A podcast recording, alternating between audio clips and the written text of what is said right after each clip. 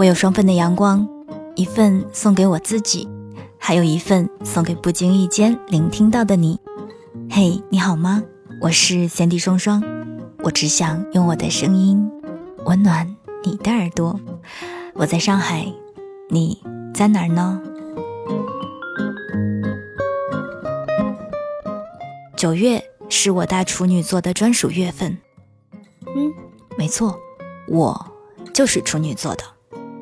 从我出生到此刻的二十多年里，我改掉了过分追求完美的奇葩习惯，没有洁癖这种特质，有些小闷骚，偶尔神经质，爱挑刺，不够自信。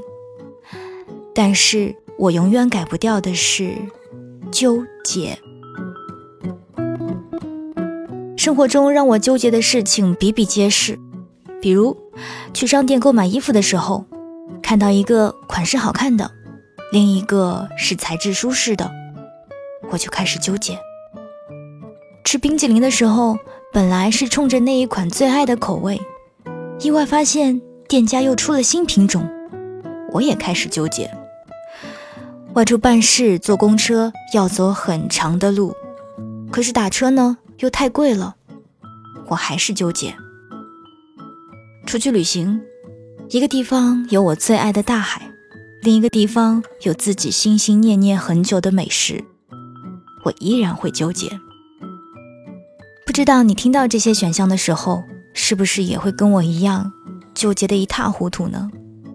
不如你也在节目下面留言告诉我，你曾经为了什么而纠结过吧？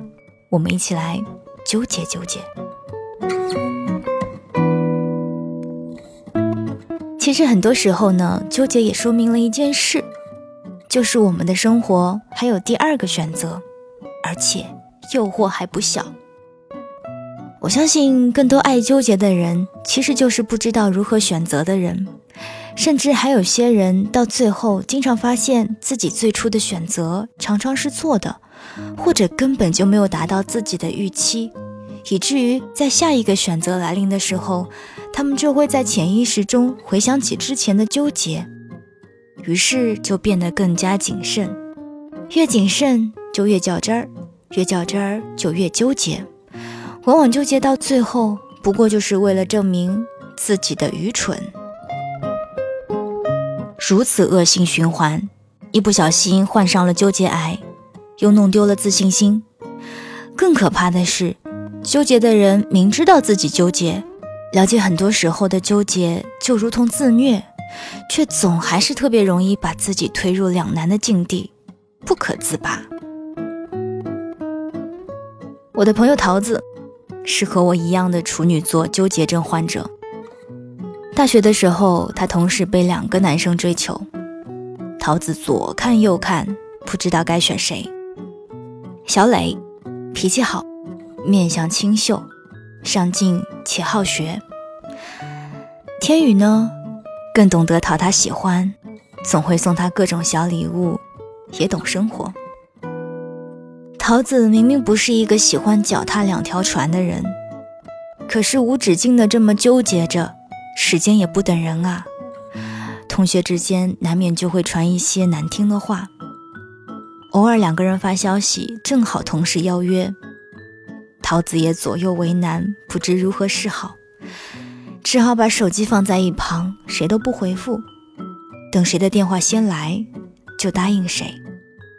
我知道，无论我如何为桃子辩解，无论桃子内心如何不愿意这么做，即使他谁都没有答应，和两个人都保持着相对的距离，但他的纠结，却将他拖累成别人口中的坏姑娘。室友们实在看不下去桃子的纠结，就给她出了一个主意，让她仔细地罗列出两个人的优点和缺点进行比较，觉得一样的或是可以抵消的优点就划去，不同的两个优点就选一个更喜欢的，并要求只有横向的优点才能比较，免得比较的范围太大，他又开始纠结。于是，一群人就围着桃子列出的优点，你一言我一语。桃子时而皱眉，时而惊喜，最终在大家的帮助下，小磊同学获胜。不过说实话，嗯，这个所谓的帮助，其实就是除了桃子自己之外，所有人的共同决策。桃子知道，做了决定就没有回头的余地，毕竟有那么多的见证人在呢。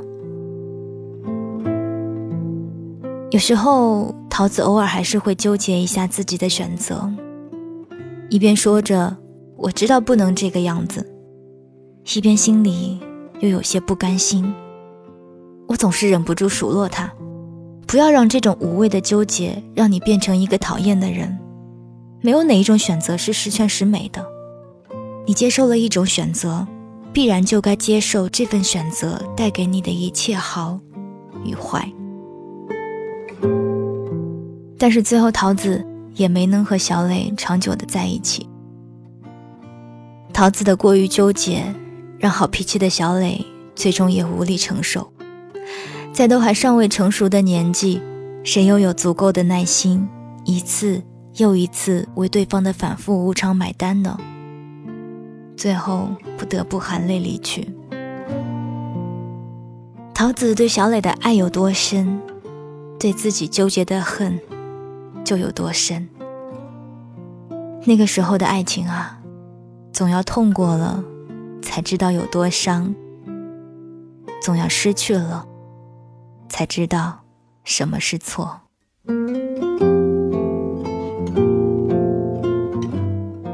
之前还有一位听友在我的公众号留言给我，大致的意思是说，觉得自己的工作太辛苦了，想换一份相对轻松一点的。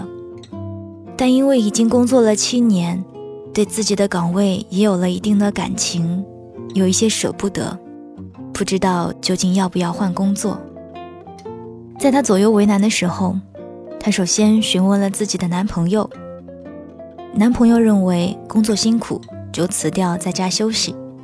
毕竟以后结婚有了孩子，还需要投入大量的精力在家庭，不希望她过得太辛苦。随后，在和闺蜜喝下午茶的时候，她把自己的想法和男友的观点告诉了闺蜜。闺蜜们则一致认为，绝对不能辞职在家做家庭主妇，还是换一份轻松点的工作好，不至于失去自我，也可以多照顾家庭。姑娘似乎觉得有一些道理，就把打算换工作的事情告诉父母。谁知道，父母一听，立马跳脚。认为好不容易有了一个安稳的工作，怎么能够随随便便就辞掉呢？风险太大了。跟我阐述完这一些，最后，姑娘又来询问我，究竟应该听谁的？不知道你有没有发现，这位姑娘起初纠结的不过是，我到底要不要换工作？回答只有要和不要。可在她咨询了很多个人之后，却出现了更多可以选择的答案：辞职、换工作、不换工作。好在我实在是没有第四个可以给他选择的答案了，不然这月末会被酿成一出悲剧，无止无尽。大部分纠结的人最理想的状态，就是希望可以有一个。唯一的答案，确实，你询问到的每一个人都可以给你一个他们心中唯一的答案，也许是为你好的答案，也许是换做自己我会如何做的那个答案。可是你有没有想过，每个人的人生阅历不同，主观客观意识都不相同，那么多人又怎么可能给到你相同或是唯一的答案呢？再回到那个问题的最初根源所在，姑娘因为觉得自己太辛苦，所以想换工作。那么，为什么明明想，却不去做呢？反而把我要换工作的肯定句，变成了我要不要换工作的疑问句呢？因为在这个中间多了个舍不得，于是姑娘就在继续辛苦。还是选择割舍中纠结。辛苦了，身体会累；割舍了，心里难过。身体累了，工作会做不好；心里难过了，生活也过不好。工作不好了，压力就会变大；生活不好了，家庭又不和谐。你看到了吗？所有的纠结都可以为自己找出那么那么多的借口，层层推理，逻辑顺畅，言辞有理。可是最后呢？内心的独白依旧是：你们谁能告诉我，我究竟要不要换工作啊？嗯，就是这样。姑娘，你别忘了，你最初的目的就是想要换工作啊。做选择压根儿就不需要那么多的可是，没有人能够保证每一个选择都是万无一失的，就如同世间没有完美的事物一样，任何选择到最后。都有它需要承担的风险，未知太多，谁又能清晰的预见自己的未来呢？人生本来就是一场赌博，何须畏首畏尾的？选择好了就勇往直前，就像游戏打怪一样，来一个杀一个，天晓得是先来红色的怪还是蓝色的怪啊！很多时候，我们都应该过自己想过的日子。成为自己想要的样子，做让自己快乐的事，走自己喜欢的路，而不是把决定自己的权利交给别人。我们所要做的，是喜欢自己的决定。突然想起，曾经在杂志上看到日本银座有一家特别的书店。当你走进这家书店，你会发现，从地板到墙头，就只有一种书。是的，这家每周只卖一本书的书店叫做森冈书店。大部分人走进店里，如果觉得推荐的这一本书还可以，就会直接买一本回家，或者是多买一些送给朋友。这样想来，假如我们走进一个有五千本书的书店，必然会左看右翻，因为一大部分人进书店其实没有抱有明确的目的。他们不过是来挑挑拣拣的，遇到一本好书也是一件需要碰运气的事儿。很多时候，他们总是会在几本书之间纠结。对于一些害怕做选择或是做决定的人，最终都会因为无果而放弃购买。在我的观点看来，所有纠结症患者或者选择恐惧症患者，他们是绝对不可能有因为没有办法选择。而同时购买两本或者是更多的可能性。而森冈书店之所以可以打败很多书店的原因是，他做了精心的挑选，最终只留给顾客一个选择，一个答案。一旦选择是唯一的，那么事情也就变得简单明了了。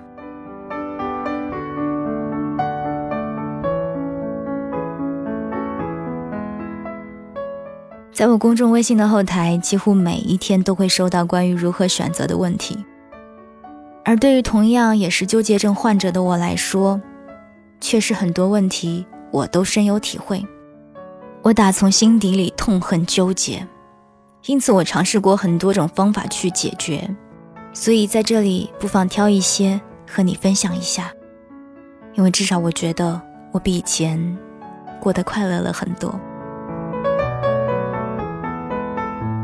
首先，如果你看到特别喜欢的或者特别想要的东西，千万不要犹豫，买，因为买了如果不好，你可以退，可以换；但是不买，你就会花更多的时间心心念念，直到它下架或者被卖光，最终陷入后悔。